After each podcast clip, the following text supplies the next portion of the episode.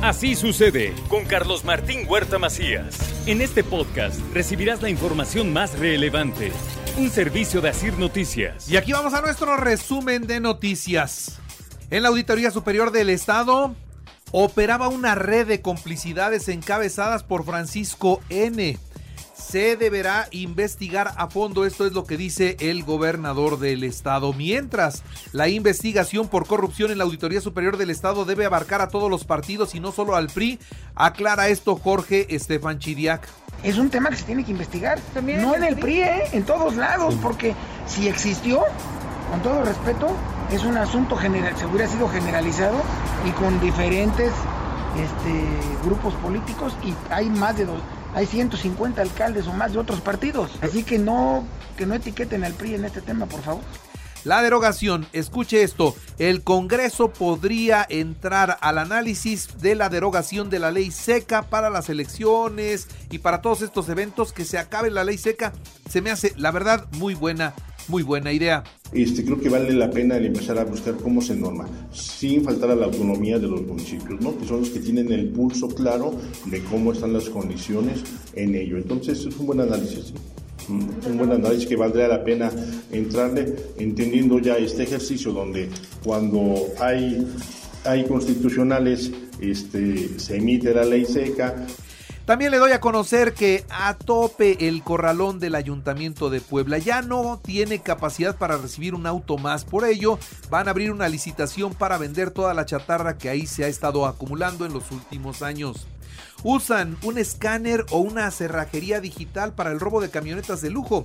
Si usted pensaba que esas camionetas con sellado o cerrado eh, electrónicos son seguras, en 58 minutos las abren, las arrancan y se las llevan. Tengo un video en mi cuenta de Facebook, tengo un video de cómo se roban aquí en Puebla, ¿eh? Aquí en Puebla se roban una camioneta así, en 58 segundos se lo recomiendo. Entre a mi cuenta de Facebook y véalo. Vale la pena para que entienda usted que la seguridad de esos vehículos nuevos, de esos vehículos caros también es vulnerable. En otras noticias liberan al quinceañero, a este joven que atropelló y mató al contralor de Palmar de Bravo. El delito fue culposo, no doloso. Hubo homenaje de cuerpo presente al agente investigador José Emeterio Ortega Parra, caído en un enfrentamiento en Tlalancaleca.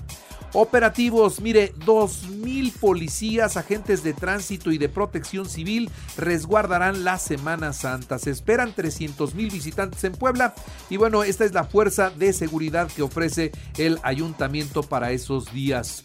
Zafarrancho en San Martín Texmelucan rechazan los operativos contra las motocicletas. Retuvieron a policías, bloquearon el acceso, intentaron voltear una patrulla.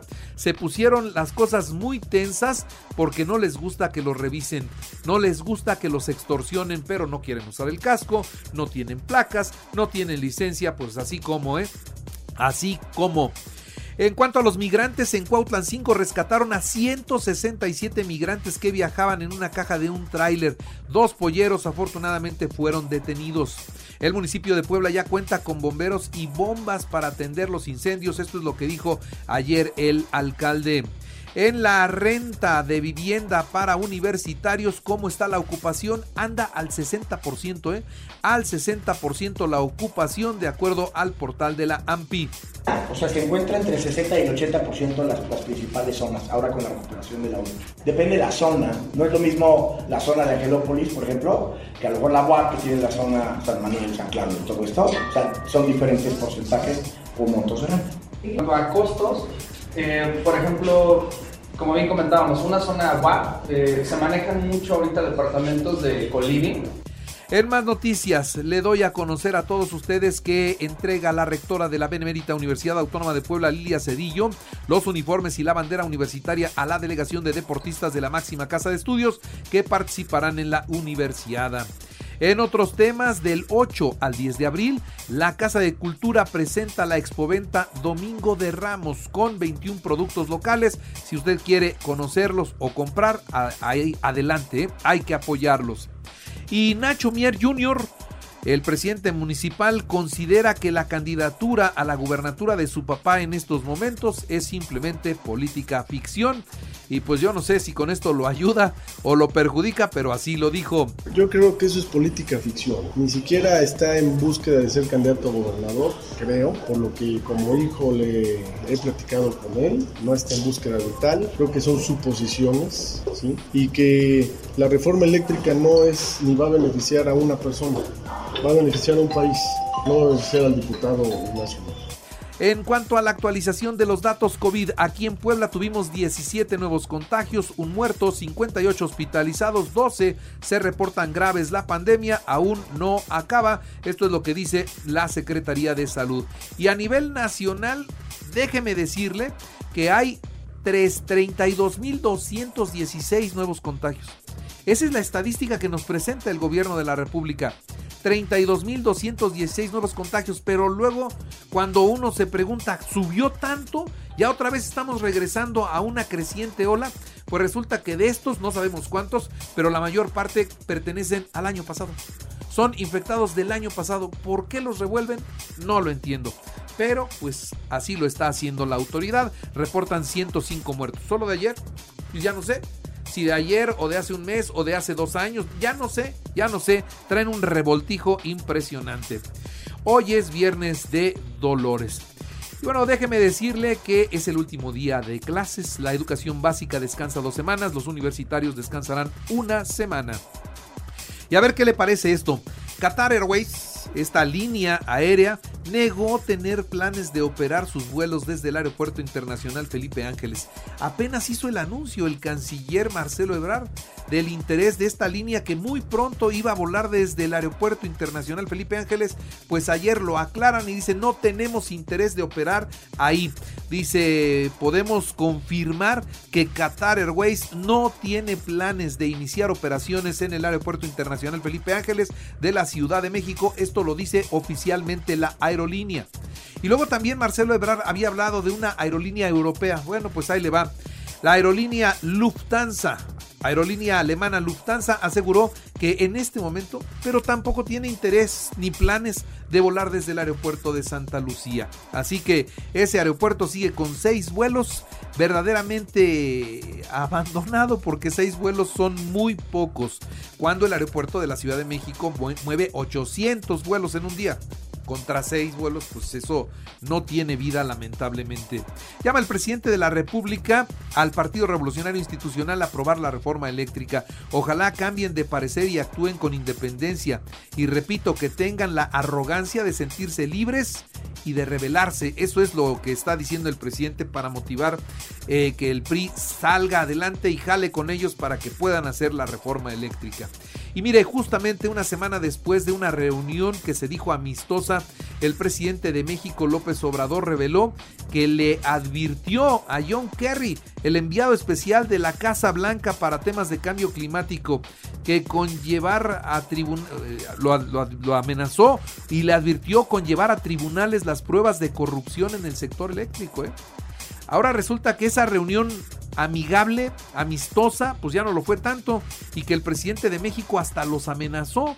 Vamos a ver esto en qué termina. Ellos saben que esas son decisiones nuestras y que no deben intervenir. Se lo dije al señor Kerry muy respetuoso de que el tratado tiene capítulos, por supuesto, que obligan a los gobiernos a no permitir la corrupción. Y si nos vamos a tribunales internacionales, vamos a tratar el tema de los que están apoyando esto de manera ilegal. Así el presidente duro, duro contra los Estados Unidos. Vamos a ver si hay alguna consecuencia. Y la Suprema Corte de Justicia de la Nación consideró constitucionales los aspectos centrales de la reforma legal de marzo del 2021 que favorecen a la Comisión Federal de Electricidad sobre las empresas privadas impulsadas por el presidente de la República. estas reformas ganaron, salieron adelante eh, el presidente. Es un enorme, una enorme victoria del presidente haber ganado en la corte esto. Siete de once ministros afirmaron que la reforma a esta ley violaba abiertamente el régimen de libre competencia en la generación, comercialización de energía de transición hacia energías limpias previsto en la Constitución desde 2013, pero eso no fue suficiente, pues se necesitaban ocho votos para invalidar la ley victoria del presidente en la Corte.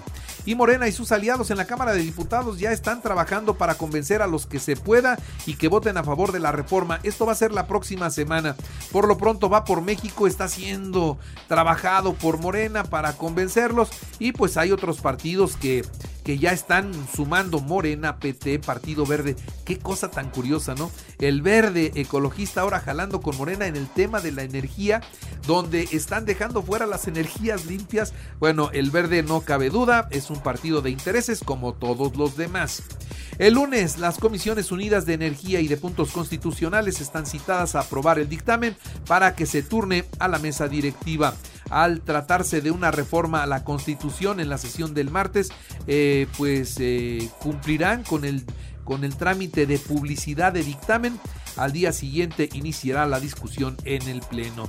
Y el proceso de revocación de mandato podría anularse ante la intervención sistematizada de servidores públicos de Morena, advierte esto el presidente del INE, Lorenzo Córdoba. Y ante la sistemática y dolosa de, este, pues, y descarada e impune violación por parte de los funcionarios públicos de las reglas que rigen el proceso de revocación de mandato, pues Lorenzo Córdoba pone el dedo en la llaga y vamos a ver si sale bien o si echan para atrás todo esto que será el próximo domingo. La Asamblea General de Organización de Naciones Unidas aprobó suspender a Rusia del Consejo de Derechos Humanos del organismo con 93 votos a favor, 24 en contra y 58 abstenciones. Y bueno, también informarle a ustedes en los deportes, van a subastar la playera de Maradona con la que jugó el partido de la mano de Dios. Vamos a ver cuánto dinero le sacan. En el fútbol mexicano, Pachuca 2-1 a Tigres en partido pendiente y retoma el liderato del torneo el Pachuca. Atlas 2-1 a Necaxa en el arranque de la jornada 13. Para hoy, aquí en Puebla, viene Pumas a las 7 de la noche al Cuauhtémoc, Mazatlán Cruz Azul a las 9 de la noche. De los partidos atractivos el fin de semana, Toluca Chivas, Monterrey Santos y América Juárez. El Barcelona empató a uno con Frankfurt en la ida de los cuartos de final de la Europa League. Los Pericos de eh, Puebla enfrentan a los Guerreros de Oaxaca hoy a las 2 de la tarde en el Hermano Cerdán. Arranca ya el béisbol, qué gusto me da que así sea. Cincinnati 6-3 a los Bravos de Atlanta en la jornada de apertura en grandes ligas. Y en el automovilismo, Sergio Checo Pérez, tercero en el primer ensayo rumbo al Gran Premio de Australia que se disputará el domingo a la medianoche. Atentos estaremos, ojalá que en esta ocasión corra con suerte Checo Pérez. Y recuerde que así usted está en Eja Radio y ahora puede escuchar a toda hora y en cualquier dispositivo móvil o computadora nuestro podcast con el resumen de noticias, colaboraciones y entrevistas. Es muy fácil, entre a la aplicación de Radio, seleccione el apartado de podcast, elija noticias y ahí encontrará la portada de Así sucede. Así sucede con Carlos Martín Huerta Macías. La información más relevante ahora en podcast. Sigue disfrutando de iHeartRadio.